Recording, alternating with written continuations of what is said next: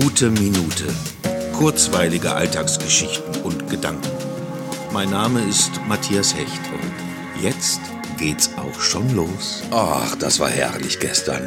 Ich habe eine längere Radtour gemacht. Es tat gut, mich mal wieder mehr körperlich zu betätigen, was ich heute allerdings auch überall spüre. Ach ja, geschenkt. Mein bereifter Gefährte, dem im Übrigen immer auf den ersten Blick unterstellt wird, ein E-Bike zu sein, pff, E-Bike, hat mich nach Herne in den Schlosspark des Schloss Strünkede geführt. Schön, also richtig schön. Das Schloss mit Wasser umgeben, kleine Blümchen auf den Wiesen. Ein Vogel, den ich nicht zuordnen konnte, saß auf einem Pfahl im Wasser und hatte seine Flügel ausgebreitet und sie immer leicht in der Sonne bewegt, vermutlich um sie zu trocknen, minutenlang in Seelenruhe.